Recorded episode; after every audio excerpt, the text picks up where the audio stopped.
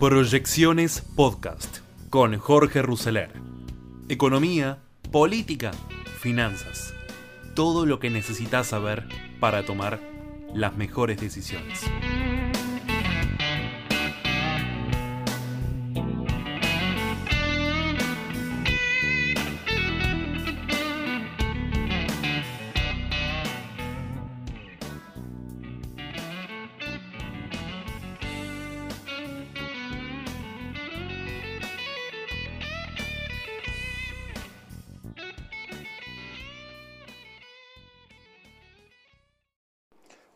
Esta nueva edición de Proyecciones.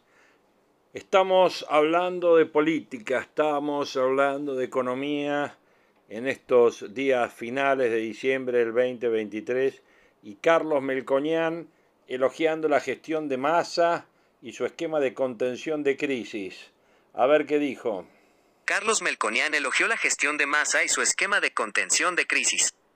Saca agua de la canoa, fue una de las frases con las que el economista y expresidente del Banco Nación graficó las acciones del titular de Hacienda.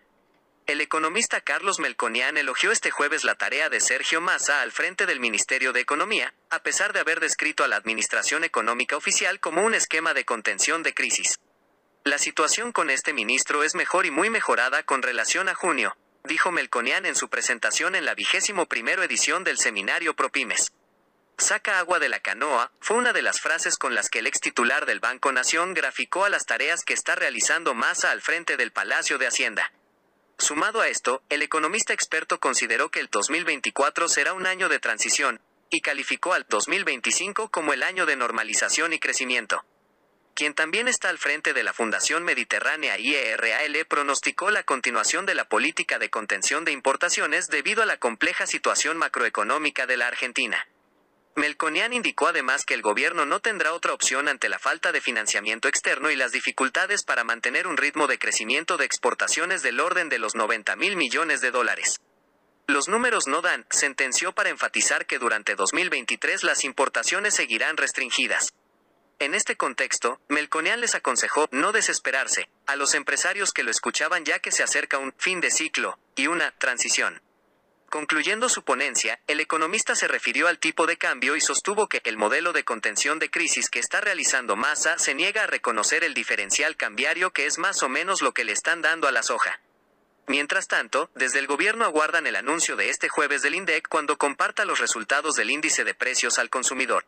IPC, del mes de noviembre con la expectativa de que la inflación del mes se ubique por debajo del 6% y de comienzo a una tendencia bajista que se consolide en los próximos meses pero además de esa expectativa, comenzará a pensar en los próximos pasos que marcarán el ritmo de la economía a lo largo del verano. El ministro Massa comenzará a definir el futuro de dos variables financieras clave. El ritmo de aumento del dólar oficial a partir de enero y también el futuro de las tasas de interés. El objetivo que tiene por delante pasa por bajar la inflación hasta ubicarla por debajo del 4% hacia marzo o abril. Y el otro es evitar que la actividad caiga en un pozo, ya que complicaría todavía más las chances electorales del oficialismo en las elecciones presidenciales. En ese sentido, el futuro de las tasas de interés también estará en la mira. Desde que comenzó su gestión como titular del Palacio de Hacienda, Massa se ocupó de algunas cuestiones urgentes, como lo fue fortalecer el Banco Central a través de la acumulación de reservas netas. Esto fue acompañado de una estabilización de la brecha cambiaria, algo que logró a medias. La distancia entre el tipo de cambio oficial y el dólar MEP, por ejemplo, se sostiene en niveles del 80%. Otra de sus acciones tuvo lugar en las últimas semanas cuando se sucedieron una serie de acuerdos tarifarios con los empresarios para estabilizar los precios en los próximos meses o al menos a lo largo del verano. El principal es Precios Justos, que congeló cerca de 1.800 productos y para el resto planteó un tope de suba de 4% mensual. También se llegaron a acuerdos voluntarios con electrodomésticos, celulares, indumentaria y calzado. Lo propio se hizo con los combustibles, con un sendero de ajuste descendente que también parte del 4% en diciembre. Seguir leyendo. Sergio Massa espera el dato de inflación para definir cómo avanzará con las variables claves. La inflación fue hacia la baja en noviembre por precios justos, la caída de la carne y la estacionalidad quienes pidieron los salarios más altos en noviembre y cuáles fueron los que menos subieron. Bueno, estamos viendo ahí las definiciones de Carlitos Melcoñán respecto de esta transición que él llama donde en el 2023 ve un año duro, donde en el 2024 ve un año de transición y donde en el 2025 ve nuevamente un año de normalización y un año de crecimiento. Sin duda, un tema interesante, un tema para seguir. Otro de los títulos del día, Massa anuncia una inversión de 50 millones de dólares del sector automotriz. Volkswagen va a fabricar camiones y buses. Dos versiones del W Delivery, dos versiones del W Constellation y de los buses que se importa actualmente desde Brasil que van a empezar a ser fabricados en Córdoba en el 2024. El gremio del neumático anunció un paro en todas las plantas para la próxima semana. Otro de los temas, la cotización del dólar libre sube a 3.22 y queda más cerca de las paridades bursátiles. El Bitcoin en 17.390 dólares y el Ethereum en 1.269 son algunos de los temas. Los bonos de fin de año, los que van a cobrar refuerzos de 24 mil pesos, trabajadores asalariados con sueldos de 184 mil pesos y 13.500 pesos en dos bonos para los planes. Se agrava la sequía, proyectan que la cosecha de trigo cae un 50% y se demora la siembra de la soja y del maíz, un tema sin duda preocupante en el campo. La Bolsa de Comercio de Rosario estima ahora una cosecha total de trigo de 11.500 millones de toneladas, 300.000 toneladas menos que en noviembre pasado y la marcha de la campaña de cultivos de verano en medio del efecto de la falta de lluvia y las altas temperaturas. Bueno, sin duda, temas que preocupan, temas de la economía que traen consecuencias en mercados, mercados con un leve alza, la bolsa porteña interrumpe una racha de tres días con caídas consecutivas. Eso está marcando en este momento el mercado. Mercados. Con una leve alza, la bolsa porteña interrumpe una racha de tres caídas consecutivas. El S&P Merval gana 0.3% a 165 mil puntos y se diferencia de las caídas de casi 2% en los índices de Wall Street, donde se asimila una nueva suba de tasas de la Fed. También los bonos suben, con suavidad. Los índices de la bolsa porteña y los bonos experimentaban leves y selectivas mejoras este jueves, en una plaza que se mantiene atenta a la tendencia externa, un día después de que la Reserva Federal estadounidense, Fed, elevara su tasa de interés en 50 puntos y señalara que espera que las tasas de interés se mantengan al alza durante más tiempo. El índice accionario líder S&P Pemerval de la Bolsa de Comercio de Buenos Aires mejora un leve 0.3%, a 165 mil unidades a las 12 horas, tras caer un 0.8% en la sesión previa. El panel de acciones líderes interrumpe una racha de tres caídas consecutivas. Si bien el S&P Pemerval medido en dólares no da señales de regresar al nivel de 500 puntos, el S&P Pemerval sigue marcando una ganancia importante respecto de su valor al cierre de 2021, comentaron los analistas de Portfolio Personal Inversiones. Los principales indicadores de Wall Street retroceden cerca del 2% tras la conferencia de prensa del presidente de la Reserva Federal, Jerome Powell, quien se refirió al incremento de las tasas de interés en medio punto porcentual, a un rango del 4.25% a 4.5%, el más elevado desde 2007. La plaza norteamericana asimila además que la cifra semanal de solicitudes del subsidio por desempleo en Estados Unidos bajó la semana pasada a 211.000, en comparación con las 231.000 registradas la semana anterior, informó este jueves la Oficina de Estadísticas Laborales, BLS, por sus siglas en inglés. El nivel de la semana anterior fue revisado al alza de 230.000 a 231.000 de estos pedidos de la prestación social. Si bien muchos de los precios en los activos locales mostraron bajas, el descenso del dólar contado con liquidación ejerció un peso sobre estas. Esto se puede notar en varios de los ADR cotizantes en la plaza neoyorquina que expusieron ascensos, comentó Javier Raba, director de Raba Bursátil. Las acciones y ADR de compañías argentinas que son negociadas en dólares en Wall Street caían en su mayoría. Destacaban las bajas de Mercado Libre y Globant con un 2.6%. Los bonos en dólares de la Argentina ganan un 0.2% en promedio, con la referencia de los títulos globales del canje, con ley extranjera, que se negocian en Wall Street. El riesgo país de JP Morgan, que mide la brecha de tasas de los bonos del Tesoro de los Estados Unidos con similares emisiones emergentes, resta cuatro enteros para Argentina, en los 2.231 puntos básicos. Las acciones de la petrolera estatal brasileña Petrobras se desplomaron un 10% en la Bolsa de San Pablo, tras los cambios aprobados por la Cámara Baja brasileña en la Ley de Empresas Públicas. Pese a ser una empresa controlada por el Estado brasileño, Petrobras tiene acciones negociadas en San Pablo, Nueva York y Madrid. En tanto, se conoció que Elon Musk vendió esta semana otra remesa de acciones de Tesla por valor de unos 3.580 millones de dólares, aunque no estaba claro a qué se dedicarían los beneficios. El director general de Tesla y nuevo propietario de Twitter vendió las acciones entre el lunes y el miércoles, según un reporte presentado el miércoles por la noche ante la Comisión de Bolsa y Valores de Estados Unidos, SEC, por sus siglas en inglés. Musk ha vendido acciones de Tesla por valor de casi 23 mil millones de dólares desde abril, y es probable que buena parte de ello vaya a financiar su adquisición de Twitter por 44 mil millones de dólares. Seguir leyendo. Dólar hoy en vivo. ¿A cuánto abre este jueves 15 de diciembre y cuál es el precio minuto a minuto? Las claves definitivas del acuerdo entre la AFIP y Estados Unidos. ¿Cuándo entrará en vigencia? ¿Qué información incluirá y qué alcances va a tener inflación? Descartan atrasar el dólar oficial en el verano mientras esperan una baja en el ritmo de los precios Visa, se sumó a Mastercard y a partir de hoy comenzará a ofrecer el dólar turista para extranjeros. La licitación de bonos del Tesoro logró el financiamiento más alto desde 2020 con una tasa récord de 117%.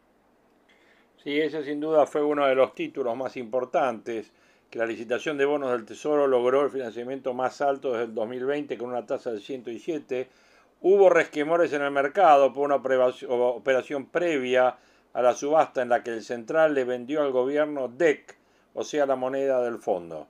La información detallada sobre la licitación de bonos en precios de ayer se publicó siete horas después de finalizada. Extrañó que un trámite simple porque la pantalla muestra las ofertas inmediatamente y no se comunicó.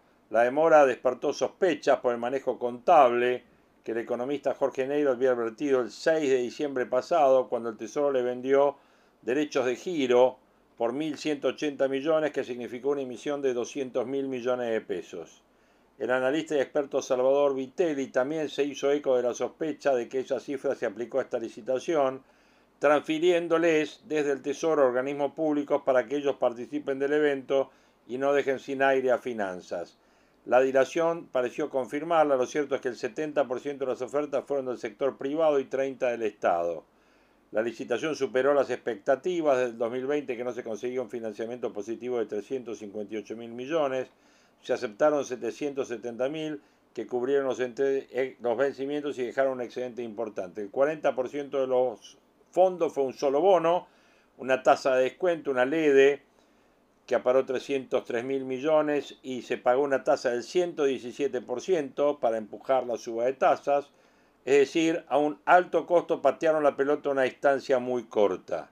El título más largo, el Bonte 2027 apenas se llevó 10.868 millones, 1.4% de las propuestas. Los bonos indexados por inflación representaron 34% de las ofertas recibidas, también son de corto plazo, y ahí puede estar el dinero oficial, porque la curva SER está muy golpeada y solo sostenida por las compras del central, mientras los bonos dólar link que ajustan por evolución de dólar oficial no fueron demandados porque los inversores vieron una perspectiva de devaluación. El maquillaje sirve para el futuro porque estos pesos que provienen de los DEC, que es la moneda del fondo, atenúan el déficit fiscal que alcanza medio billón de pesos en diciembre. El artilugio contable hace menos ardua la próxima licitación. En tanto hubo un dato que preocupó, la caída de las, de las liquidaciones de los exportadores de soja, tercera rueda consecutiva que disminuyen, ingresaron 50 millones nomás al central, le vendieron 10 importadores, el saldo fue de 40 millones, las reservas crecieron 13 millones a 39.690. Un informe del analista Andrés Reschini señala que si se proyecta este ritmo de liquidación y de retención promedio, la liquidación al final del ciclo va a ser de 2.300 millones, de los que quedarían 1.450 al central, por debajo de las expectativas oficiales. El central desaceleró el ritmo de evaluatorio que había insinuado el día anterior. El dólar aumenta 26 centavos a 172,07, lo que anticipa una evaluación para el mes de diciembre del 6,25%. Y los dólares financieros, atraspados por la demanda de pesos y bajaron después de la recuperación del martes.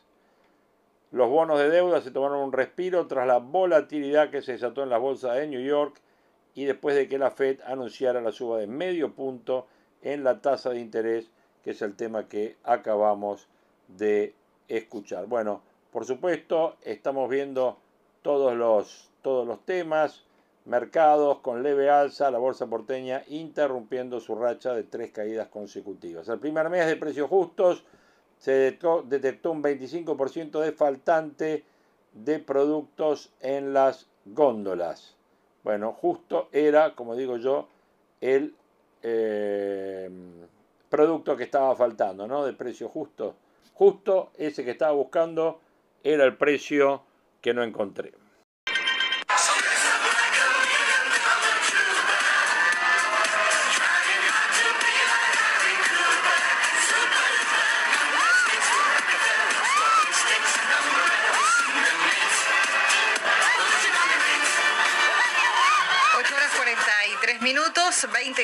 Grados 3 la temperatura en la ciudad de Buenos Aires, humedad 84%, cielo nublado, máxima de 29 grados. Y lo que adelantamos que nos espera un lindo, lindo fin de semana. Gracias, eh, Romy. Bueno, hoy es jueves 15 de diciembre y acá está la agenda económica de este día de hoy con el señor Guillermo Willicón. Vamos, Willy, ¿eh?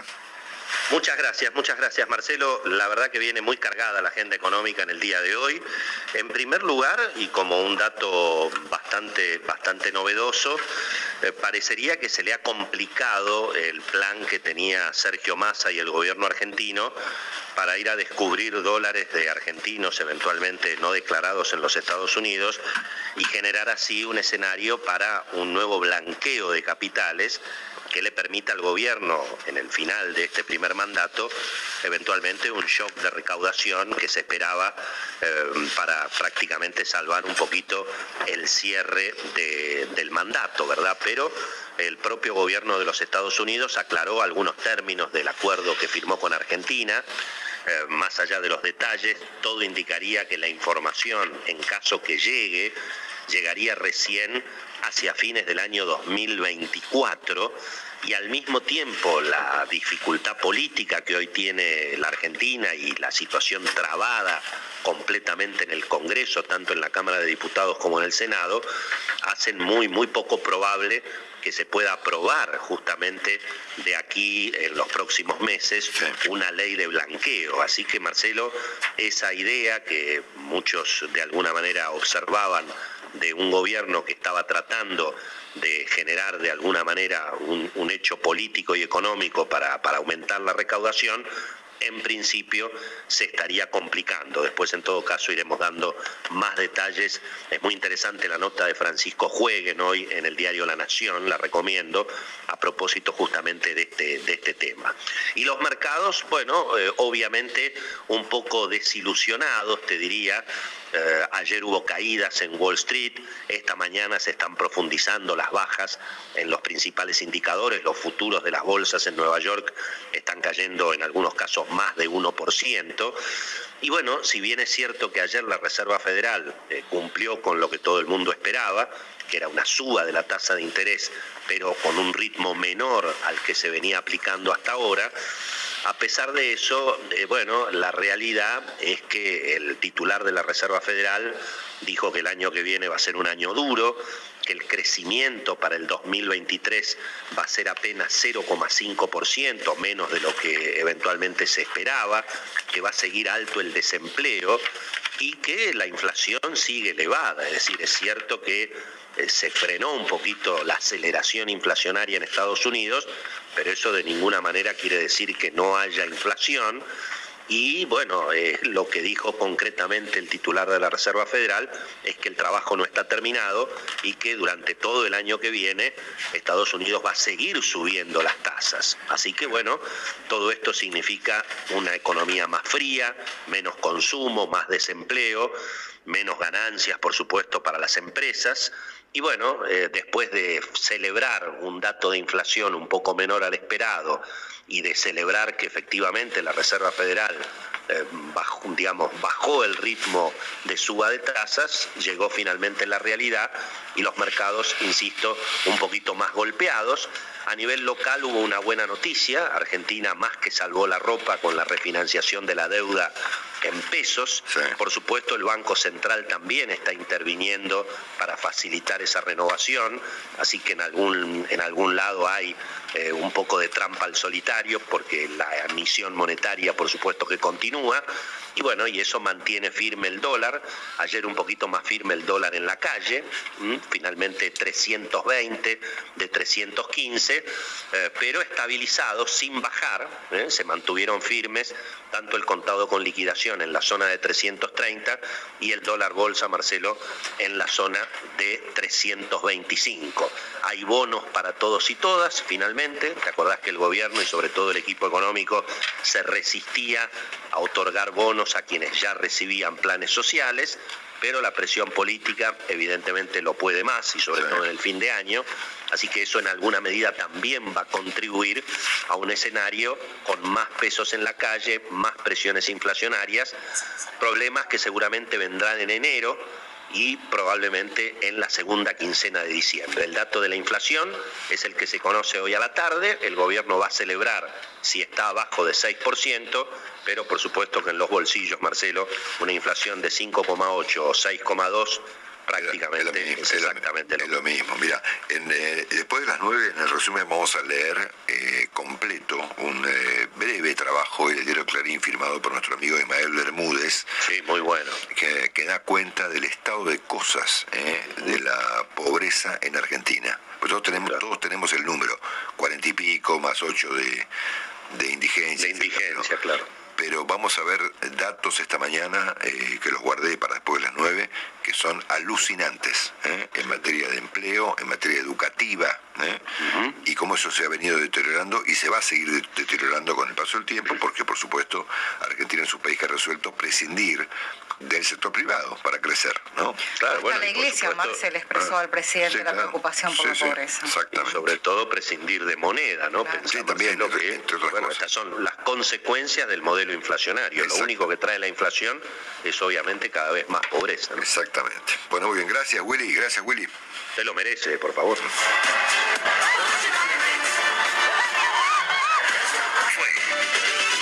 Fue el comentario económico de Willy Cohen es el potencial que tiene la Web 3.0 para transformar una compañía? Descubrí cómo la inteligencia artificial, la tecnología blockchain y la realidad virtual pueden transformar a las empresas. Con Pedro Uribe, director global de Marketing Development de Microsoft, analiza cuál será el impacto económico y social de la disrupción digital en el mundo. Solo en Xmaverse Podcast Powered by Mastercard. Encontrar enlace en la descripción.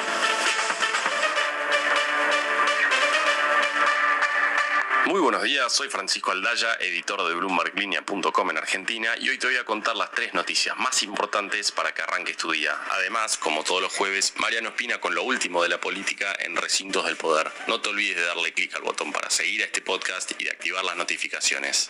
Lo que tenés que saber. Uno.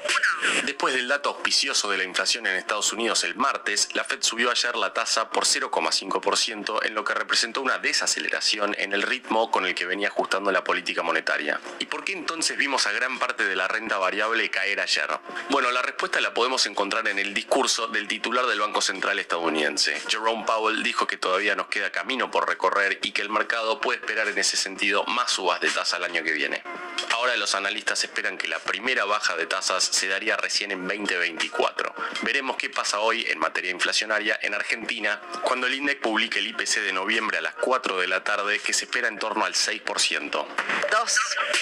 ¿Por qué tenemos un dólar blue unos 10 pesos por debajo del contado con liqui y también más barato que el MEP? Una explicación muy aceptada es que diciembre es un mes en el que se demandan más los pesos, teniendo en cuenta que se pagan aguinaldos y que se empiezan a pagar las vacaciones. Recordemos que entre un 30 y un 40% de la economía argentina se maneja en negro y que lógicamente esos sectores acuden al dólar blue.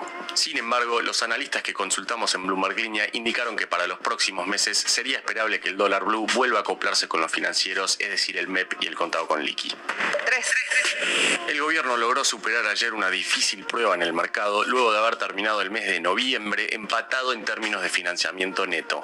Ayer Economía pudo colocar deuda por 700 mil millones de pesos cuando vencían 412 mil millones de pesos. Así las cosas, el equipo económico obtuvo un excedente de 358 mil millones de pesos para financiar el déficit.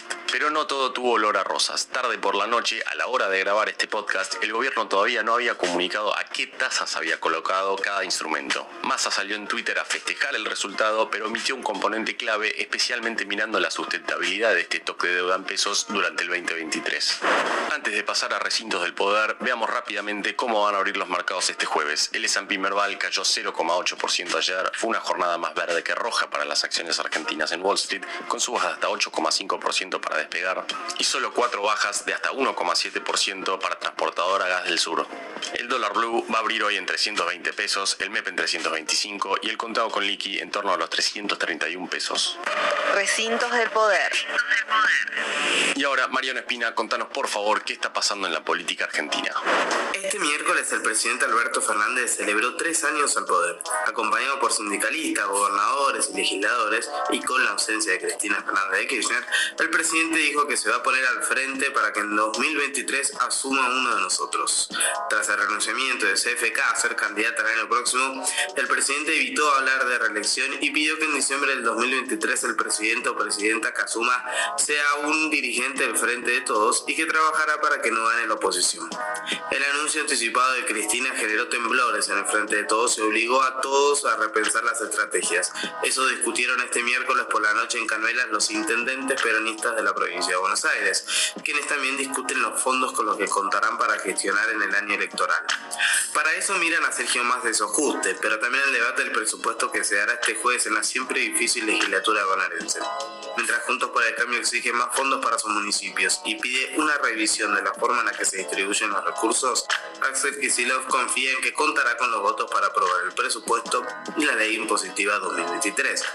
Mientras los gobernadores terminan de definir sus estrategias electorales y Chubut avanza en la posibilidad de eliminar las PASO o instaurar la ley de lemas, el PRO a nivel nacional trabaja para una difícil tregua entre dos de sus principales candidatos, Horacio Rodríguez Larreta y Patricia Bullrich.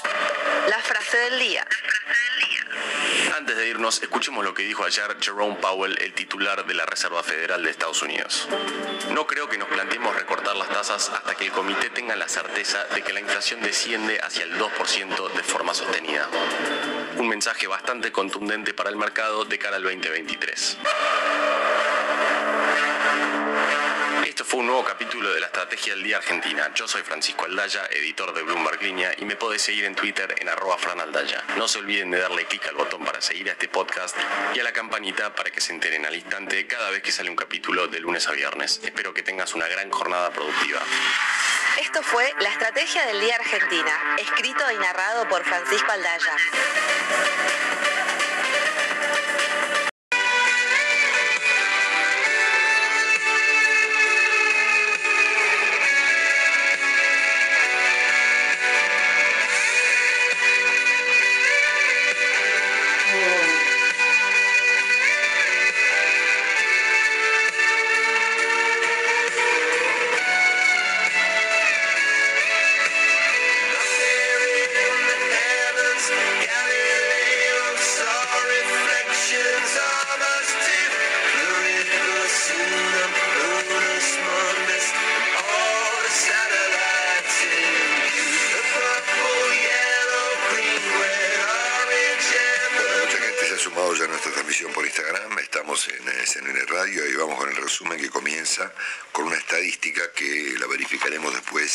Con eh, Nicolás Inge respecto de eh, mm, los antecedentes de Argentina y Francia en encuentros eh, por mundiales de fútbol, asunto que ha ocurrido en 12 oportunidades.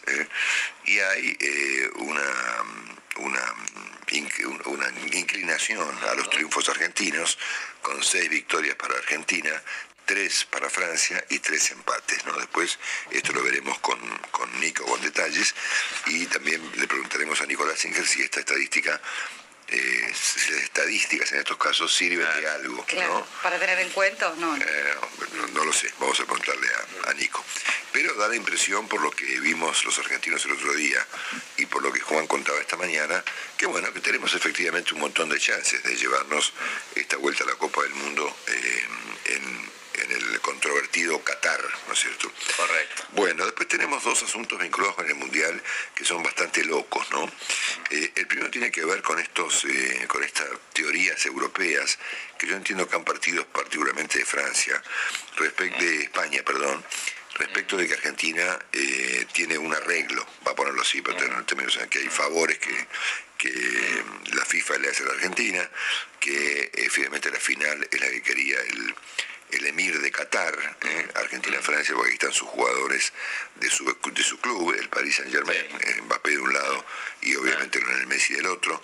Eh, ha habido... Y se le agrega, Marcelo, perdón, el supuesto penal que no se le cobró en el día de ayer, en la polémica, eh, el supuesto penal que no se le cobró a Marruecos en el primer tiempo del partido, ¿no? Sí, sí. Como diciendo, bueno, le cobraron uno a Argentina y no le cobraron uno a Marruecos, lo que acomoda las chances para que Messi y Mbappé estén en la final de la Copa del Mundo. Yo les, les, eh, confieso que tratándose de la FIFA y tratándose de Qatar, eh, uno puede pensar cualquier cosa, ¿no? Pero a mí me parece que es muy complicado este, eh, arreglar un mundial, digamos, ¿no? Es demasiado. Es muy complicado, sí, me parece que eh, aún habiendo un favoritismo de parte de alguna autoridad de la FIFA o de Qatar en favor de algún u otro equipo, el otro equipo también juega, ¿no? Lógico.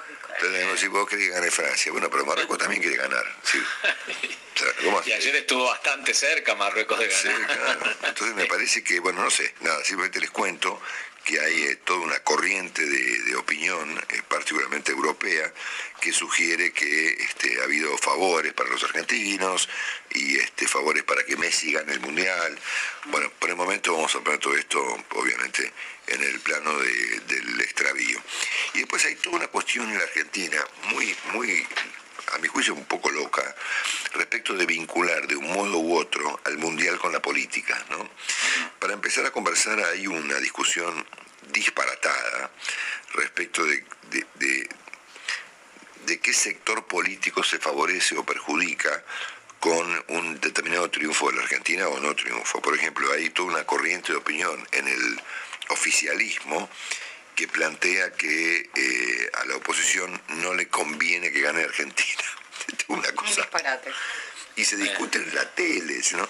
Y este, mm, a propósito de alguna que otra frase desafortunada, por supuesto, ayer de Luis Delía u otros protagonistas este, bastante locos de la vida pública argentina, que plantean que, bueno, vino toda esta cuestión de que Macri era yeta, o de que Macri había este, tratado de arreglar las cosas para que Argentina pierda, una, una- una serie de cuestiones muy, eh, muy delirantes, que como ustedes saben la tele se ha vuelto bastante loca en el país, entonces se aprovechan como si fueran temas serios, ¿no?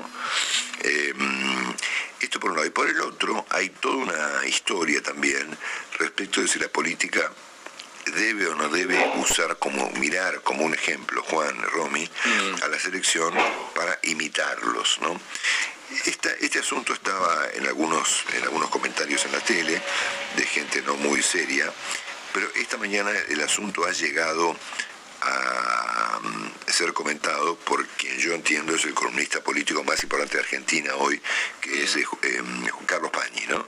que escribe un artículo en La Nación hablando de otra cosa, hablando de, del, de la- del renunciamiento de, de la señora Kirchner, pero Carlos dice que el maravilloso partido frente a Croacia y el ingreso de la selección en la final del Mundial promovieron emociones novedosas. De Carlos escribe también además la alegría y el entusiasmo que estaban desde hacía mucho tiempo ausentes, la satisfacción de integrar un torrente multitudinario, un momento feliz y extraño para una sociedad fracturada por la penuria económica y la polarización. Nada del otro mundo, la identificación con la nación que repone la sensación de pertenecer a un todo.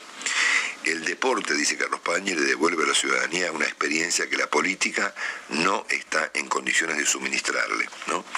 Este, mm, esta frase es importante porque esto es cierto, ¿no? Si la política no le suministra a la Argentina ninguna clase de satisfacción, al contrario, ¿eh? no hace más que ofrecernos eh, problemas todos los días. Mm. Lo interesante del asunto es que me parece que pedirle a la política que se comporte como un equipo, ¿eh? Al presidente que se comporte como Scaloni, al ministro que se comporte como Messi y que todos se lleven como aparentemente se lleva la selección, este, es pedirle peras al olmo, ¿no? Es decir, a ver, lejos eso. qué sé yo, ¿no? Es, como... Eh, es como pedirle, sí, efectivamente, es, decir, es, esperar cosas que no van a ocurrir Jamás. nunca, ¿no es cierto? Por lo menos con la dirigencia que tenemos enfrente hoy en día en términos generales, oficialismo y oposición. Así que bueno, el Mundial eh, en sus aspectos deportivos y en sus aspectos, en sus derivaciones políticas que tienen... Eh, Lo que pasa es que deja esa enseñanza, ¿no? Del trabajo en equipo, de la perseverancia. Sí, pero por supuesto, hay un montón de... a ver, hay un montón de aspectos que la vida eh, política argentina podría imitar de cosas que en la Argentina funcionan relativamente bien, ¿no? Este, y eso no pasó. Ni pasa, ni va a pasar, ¿no? No, claro. Entonces todos estamos diciendo, no, fíjense Scaloni, qué tipo humilde, qué tipo este, eh, enfocado al trabajo, qué pedazo de estratega. Está todo bien, es genial, la verdad que todos estamos encantados con la selección y todos estamos sorprendidos por la selección, incluso sorprendidos por el propio Messi, cuyo rol evidentemente ha cambiado mucho. Mm. Em, para bien de los argentinos y yo estoy encantado con con todo, yo y ustedes, naturalmente. Pero pedirle a la política que se comporte como esta gente es como pedirme a mí que me vuelva astronauta, digamos, es es este difícil, digamos, ¿no? Sí, Marcelo, sí. Porque la política está llena de, a ver, está llena de mezquindades, llena de soberbia, llena de malas ideas, llena de falta de estrategas, ¿eh? de noción de trabajo en equipo, de consensos y acuerdos. No, existe todo eso, no es cosa que olvidémonos. ¿no? Bueno, este, dicho esto, les voy a contar un poquito cómo está el asunto con la economía argentina, porque hoy, jueves 15 de diciembre, se va a conocer la tasa de inflación correspondiente al mes de noviembre pasado, que va a dar, dicen, un poquito a la baja. ¿no? Yo recuerdo haber comentado hace unos 15 días que el doctor de Pablo, eh, tomando datos de una investigación hecha de informes hechos por Fiel, eh, no daba cuenta de una baja, ¿no? Eh, pero bueno, eh, como bajó la carne y este y hay algún impacto, digamos, de, los, de, esos precios justos, por lo menos provisoriamente, se supone que la inflación de noviembre podría estar hoy, eh, conocerse hoy algo por debajo del 6%, lo cual yo entiendo que no significa nada, ¿no? Pero, este, mm, como dice el propio de Pablo, novedad sería que la inflación esté en el 2 o en el 14, ¿no? o en el 20, pero que esté en el 5, 6 o 7 es básicamente el mismo desastre con una pequeña diferencia. Que arranque con 5, algo o con 6, algo, básicamente es el mismo, el mismo desastre, ¿no es cierto? Bueno, así que hoy en algún momento de la tarde se va a conocer este dato. Después, este, ayer, bueno, ayer subió el Blue 5 pesos, ¿no? Sí este, llegando a 320. Los dólares que operan en, eh, en formatos financieros, esto es el MEP que se transacciona en la bolsa y el contador con liquidación que se transacciona en los mercados mundiales, este, eh, se mantuvieron en, orden. Pero el Blue, bueno, subió 5 pesos en un, en un, día, ¿no? Este, así que 300, 320. Ayer hubo este estos días tan complicados de renovación de deuda en pesos. ¿eh? Los datos de esta mañana dan cuenta, el propio Massa los, los eh, ofreció ayer, de una mm, de una renovación por 770 mil millones de pesos, este, importante, ¿eh?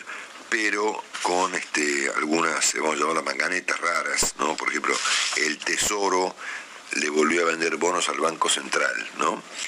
Esto es como que, mm, como que dos eh, eh, eh, pobres se intercambian papelitos, ¿no? Entonces yo que no tengo un mango, le doy a Romina, que tampoco tiene un mango, mm. le doy un bono por 75 millones de dólares y ella me devuelve dos bonos por 39, ¿entendés? en pesos. que el Banco Central le compre bonos al Tesoro da cuenta del nivel de, de extremo que tiene el caos económico, macroeconómico de la Argentina. Bueno, y ayer, en medio del entusiasmo por el Mundial, el gobierno a través de un DNU amplió el presupuesto nacional en 1,5 billones de pesos. Ah, mira, qué bien. Eh, es una cifra interesante. sí. Sí, sí, sí. Este, Dale. el asunto acá es que la comisión que finalmente aprueba los DNU en el Congreso para que tengan carácter de ley, es decir, el presidente en la Argentina es un delirio, se aumenta el presupuesto en 1,5 billones de pesos por decreto, ¿no? ¡Pum! Este, y eso, Mucha plata, ¿eh? eh, como diría Maite, como dijo este Maite ayer, este Tuki. Tuki, acá, toma, perfecto, Tuki, un, un pa- listo. un billón y medio, Tuki, ¿no es cierto? Bueno, este, y después eso va a una comisión en el Parlamento Claro, que convierte, al aprobarlo, el DNU convierte el DNU en algo que se parece a una ley, ¿no? Mm. Eh, bueno, esa, esa comisión no tiene ninguna intención de reunirse, como lo han, lo han hecho este, durante todo el año. Así que probablemente esto no se ocupados, el, Marcelo. el día del arquero. Deben estar ocupados. Bueno, así que este mm, eh, mm, 1,50 1,5 1,53 billones de pesos. Bueno, tenemos el tema de los bonos. Esto lo vamos a explicar después con detalle con Willy, pero finalmente eh, habrá bonos, uno de 24 mil pesos y otro de 13 mil 500. El de 24 mil pesos es para trabajadores privados eh, cuyos salarios de bolsillo sean menores a 185 mil pesos. ¿eh? Y después hay un bono de 13.500 para beneficiarios del programa Potenciar Trabajo. Eh, eh, y estos, esta combinación podría alcanzar a fin de año a unas 4 millones y medio de personas. El asunto está en que, mm, por un lado, el bono de 24.000 lo tienen que pagar las empresas privadas, habrá que ver si lo pueden hacer, eh, y el bono de 13.000... Eh, 13.500. 500 para, gracias Ronnie, para los este, beneficiarios del plan por ese trabajo, está siendo rechazado por los beneficiarios del plan porque les parece poco, ¿no? Este, inclusive, voy a... esta- Salud, salud, salud. bueno, este... mm, eh, mm, les pido mil disculpas, pero bueno, estoy... No, estoy Marcelo, un tecito, por yo favor. tendría que estar en la cama, que estar acá, pero bueno. Bueno, este, mm, los Es que piqueteros... no recibís bono, Marcelo, por eso. Si recibieras el bono, te quedabas en tu casa. Sí, Sí, señor. Bueno, los eh, piqueteros estás van a alcanzado. cortar rutas y este y eh, eh, rechazando, digamos, el bono bajo el argumento de que es eh, demasi- demasiado poco. Hay un, Zapaz dijo que, que, bueno, es lo que podemos. Es poco, pero es lo que podemos. sí. Yo no tengo a Juan en el Zoom, ¿por qué? Ahí está, Juan Dillon, perdón. Eh, no, es Mil disculpas. ahí está, ok. Este, bueno, y les cuento un poquito de, cuestiones laborales. Este, están de paro los empleados judiciales, eh, está paralizada la justicia en la Argentina, eh, un paro de 60 horas que fue, bueno, puesto en práctica por el gremio de empleados de la Justicia de la Nación que conduce el compañero Julio Piumato. eh, así que ha paralizado la justicia por prácticamente una semana. Y hay un conflicto laboral que afecta a los puertos eh, que como consecuencia del cual afecta a las exportaciones del agro, que comenzó en la terminal de contenedores de Rosario, en la provincia de Santa Fe, y se extendió a todo el complejo oleaginoso. Así que tenemos paro en la justicia y paro eh, en las exportaciones, que son justamente las dos cosas que Argentina necesita. la justicia y exportaciones, ¿no es cierto? Bueno, el gremio de la construcción eh, al que nosotros pensamos afiliarnos en esta misma mañana, eh, nosotros construimos qué? Cosas de todo. Nosotros construimos... Información, eh, resúmenes. ¿Qué construimos? Eh, historias. También. Sí, Marcelo, exactamente. Sí, sí, construimos sí. historias. Eh, Muy creativas a veces. se acordó eh, una paritaria de un aumento del 105%. Mira, ¿eh?